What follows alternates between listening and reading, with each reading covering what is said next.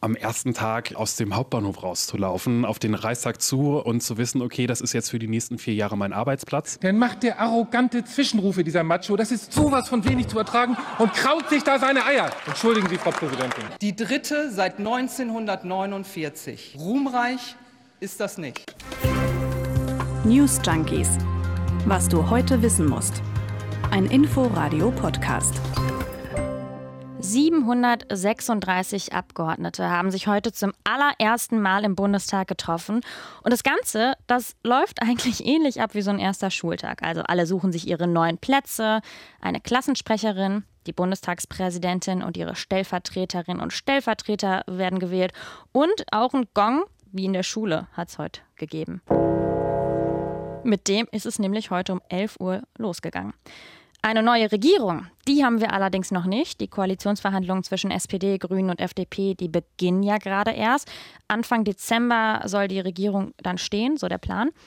Aber kann das Parlament denn dann jetzt schon überhaupt richtig arbeiten? Oder sind wir quasi jetzt erstmal in der Schwebe? Und was passiert heute im Bundestag? Wie ist da die Stimmung? Darüber spreche ich heute auch mit meiner Kollegin Vera Wolfskämpf aus dem Hauptstadtstudio. Und ich muss sagen, ich bin sehr, sehr froh über diese Verstärkung, denn ihr hört schon, heute gibt es nochmal eine Solo-Folge der News Junkies. An dieser Stelle auch gute Besserung an meinen Kollegen Konrad. Heute am Dienstag, dem 26. Oktober 2021. Ich bin Leonie Schwarzer. Hi. Da mussten einige neue blaue Stühle in den Bundestag getragen werden, denn der Bundestag, der ist so groß wie noch nie. Nur das Parlament in China hat weltweit mehr Abgeordnete als wir hier in Deutschland, fand ich einen sehr interessanten Fakt. Und seit 11 Uhr ist sie im vollen Gange die sogenannte konstituierende Sitzung des Bundestags, also das allererste Kennenlernen. Und stand jetzt zur Aufzeichnung läuft die Sitzung auch noch. Das Worüber alle heute reden, das ist die Wahl der Bundestagspräsidentin. Das steht sozusagen auf der Tagesordnung ganz oben. Gewählt wurde da eben schon die SPD-Politikerin Bärbel Baas, denn der Bundestagspräsident oder die Bundestagspräsidentin kommt aus der stärksten Fraktion und das ist ja nun mal momentan die SPD. Was ich ganz interessant fand, das steht aber so in keinem Gesetz, dass der Bundestagspräsident oder die Bundestagspräsidentin aus der stärksten Fraktion kommen muss. Das ist also eher so eine Art von Tradition, die eben weiter fortgeführt wird.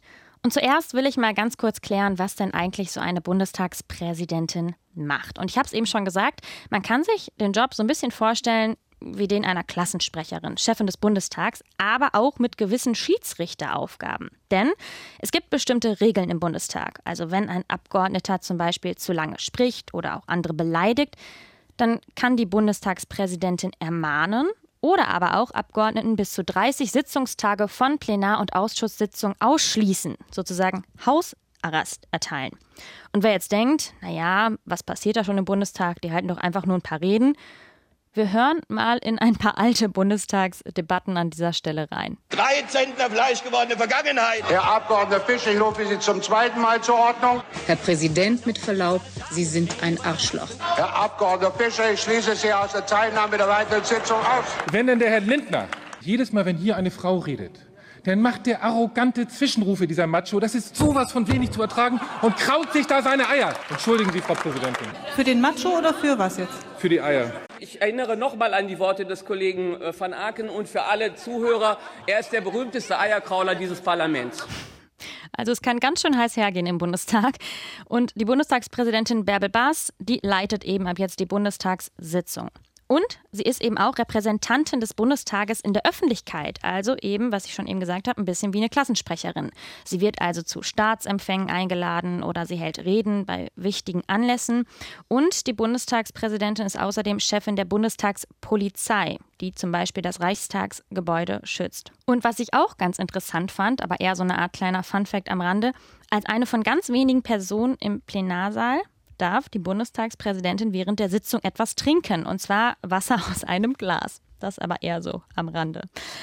Also insgesamt kann man sagen, dieses Amt ist sehr wichtig, ganz offiziell sogar das zweithöchste Staatsamt in Deutschland. Nur der Bundespräsident steht darüber. Und das heißt gleichzeitig, bei offiziellen Anlässen wird zuerst in Zukunft Bärbel Baas begrüßt und erst dann der zukünftige Bundeskanzler. So, Jetzt an dieser Stelle kurzen Cut. Die Sache ist klar, die Bundestagspräsidentin wurde heute gewählt und das ist auch ein sehr wichtiges Amt. Auch die Stellvertreterinnen und Stellvertreter der Bundestagspräsidentin werden heute im Bundestag bestimmt und die bilden dann zusammen mit der Bundestagspräsidentin das sogenannte Bundestagspräsidium. Ich sage leider heute sehr oft das Wort Bundestag. Wie die Stimmung im Bundestag ist, was dort heute passiert und was das für uns bedeutet. Darüber spreche ich jetzt mit meiner Kollegin Vera Wolfskämpf im ARD Hauptstadtstudio, die den ersten Bundestagstag sozusagen heute verfolgt. Hi Vera. Hallo Leonie.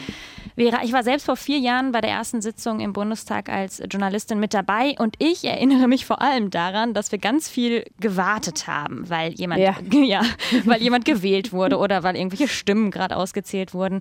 Ähm, wie ist es denn bei dir? Wie hast du denn den Tag heute bisher erlebt? Ja, ist so eine Mischung. Ne? Es ist einerseits der Tag des langen Wartens, aber auch der gewichtigen Worte, fand ich. Ne?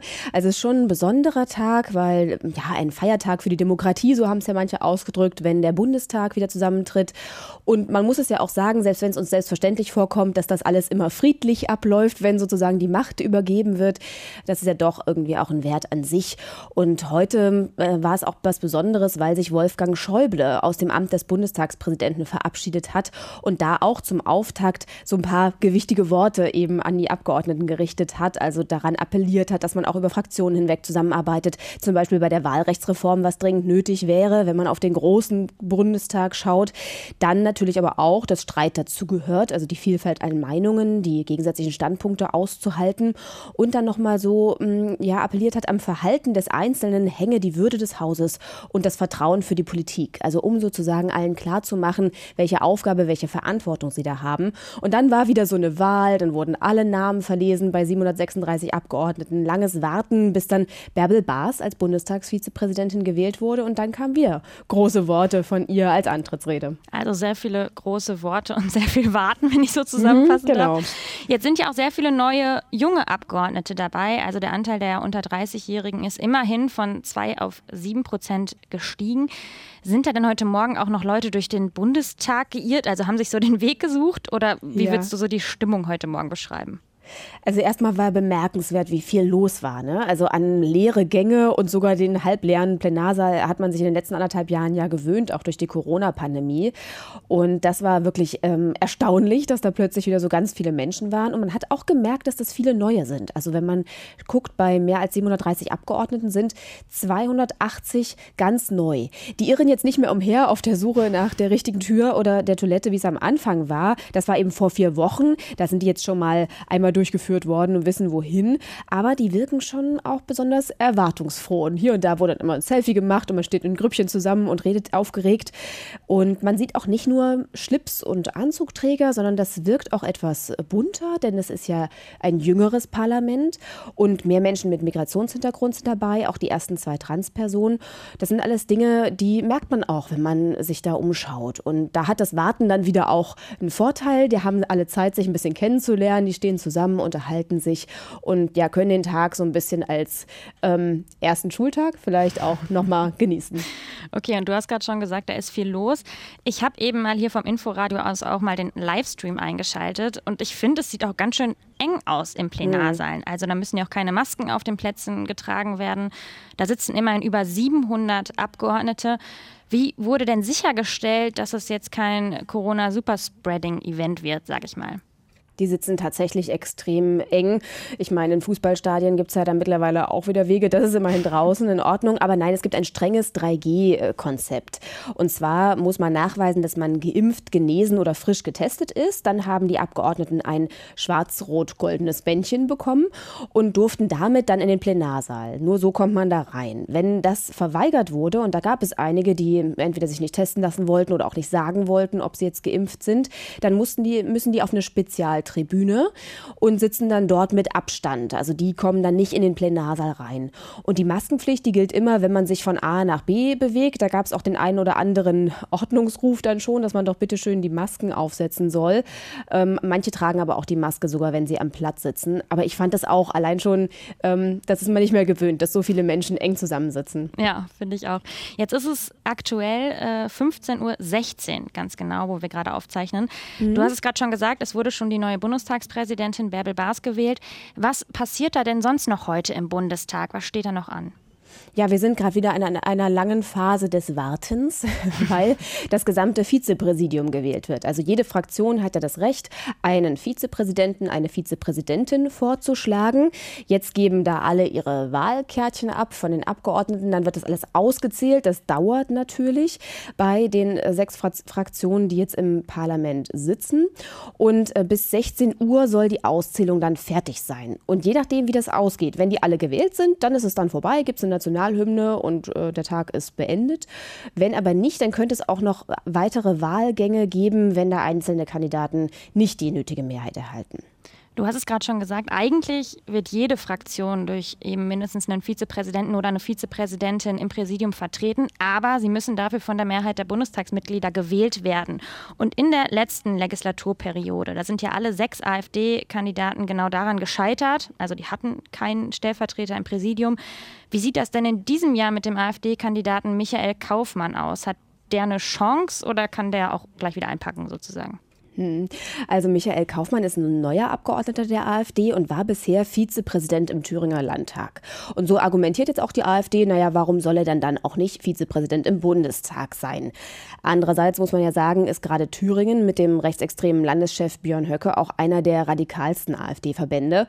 Und da hört man dann auch recht eindeutige Stimmen aus den anderen Fraktionen, die ja zuletzt immer den Kandidaten, die Kandidatin der AfD nicht gewählt haben, weil sie gesagt haben, die AfD beschädigt das Parlament und sie ja, kann unsere Demokratie nicht repräsentieren in diesem wichtigen Amt. Und jetzt hieß es zum Beispiel auch von der SPD, dass die AfD sich da weiter radikalisiert habe, das Parlament als Bühne für Propaganda benutze. So habe sich das in den letzten vier Jahren gezeigt. Die Linke haben schon gesagt, sie unterstützen keine Faschisten, wie sie das ausdrücken. Die Grünen sehen auch es so, dass die AfD eben nicht das Parlament und die Demokratie repräsentieren kann. Und die FDP hat nochmal auf äh, diesen Vorfall im letzten Jahr verwiesen, wo bei einer Corona-Debatte die AfD rechte Aktivisten in den Bundestag eingeschleust hatte, die dann Abgeordnete bedroht haben. Also das sind alles so Punkte, die eher dafür sprechen, dass die anderen Fraktionen nicht der Meinung sind, dass die AfD da einen Platz hat im Vizepräsidium. Und dann könnte es sein, dass die AfD heute noch einen zweiten, einen dritten Wahlgang fordert und damit würde es dann noch ein bisschen länger dauern. Kann aber sein, dass es dann trotzdem nicht zum Erfolg führt. Jetzt ist heute ja nicht nur die allererste Sitzung im neuen Bundestag, Bundestag, sondern gleichzeitig Bundeskanzlerin Angela Merkel und ihre Ministerinnen und Minister, die bekommen die Entlassungsurkunden vom Bundespräsidenten. Sie bleiben dann zwar noch offiziell geschäftsführend im Amt, aber eigentlich war es das ja dann so ein bisschen. Was dürfen denn dann überhaupt Merkel und die Ministerinnen und Minister jetzt noch entscheiden? Also was machen die jetzt noch? Mhm. Also sie dürfen alles entscheiden. Grundsätzlich haben sie dieselben Befugnisse wie eine normale Regierung. Aber es äh, schickt sich sozusagen, dass dann diese geschäftsführende Regierung da sich politisch zurückhält und eigentlich jetzt keine großen Veränderungen mehr anstößt oder gar neue Gesetze oder sowas, sondern eigentlich die laufenden Geschäfte führt. Es werden auf gar keinen Fall neue Minister oder Ministerinnen einberufen. Die Kanzlerin könnte auch nicht den Bundestag auflösen, aber es gibt eben auch keine Regierung hoffnungslose Zeit, bis jetzt die neue Koalition gebildet ist, sondern es gibt die Regierung und die ist geschäftsführend im Amt. Und wenn es dann wirklich die Koalition aus SPD, Grünen und FDP wird, dann übernehmen die. Du hast gerade gesprochen von politischer Zurückhaltung, die jetzt eher gegeben ist. Aber jetzt angesichts von zum Beispiel den wieder stark steigenden Corona-Zahlen, ist es dann nicht auch problematisch, dass wir uns dann so lange Zeit in einer politischen, ich sag mal, Schwebesituation befinden? Ja, es ist ja nicht direkt eine Schwebesituation. Also es ist nicht ganz so einfach, wenn man so ein bisschen zwischen zwei Regierungen ist. Aber der Bundestag, der hat sich formal heute konstituiert. Der ist arbeitsfähig und auch die Regierung kann, so wie sie jetzt ist, geschäftsführend eben reagieren, wenn es sein muss. Und gerade bei dem Thema Corona, das ist eben genau so etwas. Da wird ja die epidemische Lage nationaler Tragweite Ende November auslaufen. Und da muss jetzt irgendeine Regelung getroffen werden, weil sich die Länder wünschen, dass es eine bundesweite Grundlage gibt für die Schutzmaßnahmen in den Ländern. Und da gab es jetzt schon Gespräche in, zwischen den Fraktionen, um sozusagen auch in dieser Zwischenphase da eine Lösung zu finden. Die wird morgen präsentiert. Ich bin da auch schon gespannt, was es sein wird. Aber es geht eben nicht, dass man jetzt sozusagen einfach abwartet, bis die Regierung da ist und womöglich die Fallzahlen irgendwie weiter ansteigen. Ähm, das kann trotzdem, da kann trotzdem die Politik im Moment drauf reagieren. Ja, die Ausschüsse werden ja eigentlich erst so richtig gebildet, wenn die neue Regierung steht. Äh, Anfang Dezember ja. soll das ja ungefähr soweit sein. Können die Abgeordneten denn dann überhaupt schon richtig anfangen zu arbeiten? Wie würdest du das beschreiben? Ja, also theoretisch, inhaltlich ja, eben wie bei dem Beispiel mit der epidemischen Lage nationaler Tragweite. Und dann gibt es ja auch noch den Wunsch, dass äh, auch der Bundestag auf die steigenden Energiepreise schaut und vielleicht auch da nicht so lange wartet. Ähm, aber es macht natürlich nicht so leicht, dass man im Moment noch nicht weiß, wie werden die Mehrheitsverhältnisse sein. Klappt das wirklich mit der Koalition aus SPD, Grünen und FDP? Und wie ist das mit den Ausschüssen? Weil die werden ja immer so zugeschnitten, dass es zu den Ministerien passt. Und sollte es beispielsweise ein neues Klimaministerium geben, dann ist das vielleicht auch anders als bisher die jeweiligen Zuschnitte in den Ausschnitt, Ausschüssen waren. Aber äh, die Abgeordneten werden sich jetzt so langsam in den Bundestag einfinden. Es wird festgelegt werden, wer wie inhaltlich arbeitet. Es gibt ja auch eine gewisse Kontinuität, also gerade im Bereich Gesundheitspolitik sind auch einige der Sprecher und Sprecherinnen immer noch dabei, sodass es jetzt, sage ich, so ein bisschen eine Zwischenphase sein wird, bis es dann so richtig losgeht, klar, wenn die Regierung steht. Und das äh, ist ja dann ungefähr Nikolaus hoffentlich der Fall. Vielleicht kannst du zum Abschluss noch mal kurz erklären, wie es jetzt weitergeht. Also kriegen die Abgeordneten heute ihre Büroschlüssel oder haben die schon ihre neuen Mitarbeiterinnen und Mitarbeiter? Also das da kann auch noch ein bisschen dauern. Ich habe heute mehrere Leute Umzugkisten durch den äh, Bundestag äh, tragen sehen, denn die alten Abgeordneten waren ja bis heute früh im Amt. Die räumen ihre Büros jetzt, dann läuft die Verteilung und die neuen müssen jetzt nach und nach einziehen und auch zum Beispiel Mitarbeiter und Mitarbeiterinnen einstellen. Also das alles ist auch noch sowas, was zu dieser Zwischenphase beiträgt. Es ruckelt sich noch ein bisschen, bis es dann in den Normalbetrieb geht. Vielen Dank, liebe Vera, dass du dir die Zeit genommen hast und Gerne, noch einen schönen Resttag im Bundestag. So, jetzt atmen wir alle ein bisschen durch an dieser Stelle. Das war ganz schön viel Bundestag und ganz schön viel Berlin heute. Zum Schluss deshalb noch eine kleine Meldung aus Österreich. Denn da gibt es ab heute das sogenannte Klimaticket. Das heißt, es gibt eine Jahreskarte für Bus und Bahn und die kostet nur 1095 Euro pro Jahr. Das klingt erstmal nach viel Kohle, aber es sind letztendlich nur 3 Euro pro Tag. Und nur mal so zum Vergleich. In Deutschland, da kostet die Bahncard 100, die quasi das Pendant dazu ist, gut 4000 Euro. Also das Vierfache. Und um jetzt den Bogen wieder zurück zur deutschen Politik zu spannen, wo wir heute thematisch sind. Die deutsche Umwelthilfe, die fordert SPD, Grüne und FDP auf, dem Vorbild zu folgen und eben in dem Koalitionsvertrag ein ähnliches Modell zu verankern. Ob das passieren wird, das werden wir sehen. Aber dauert ja noch ein bisschen, bis der Koalitionsvertrag steht. Die nächste Folge der News Junkies, die gibt es aber schon morgen wieder. Feedback, Kritik, was auch immer euch auf dem Herzen liegt, gerne wie immer an newsjunkies.inforadio.de. Bis morgen. Ciao. News Junkies. Was du heute wissen musst. Ein Podcast von Inforadio. Wir lieben das Warum.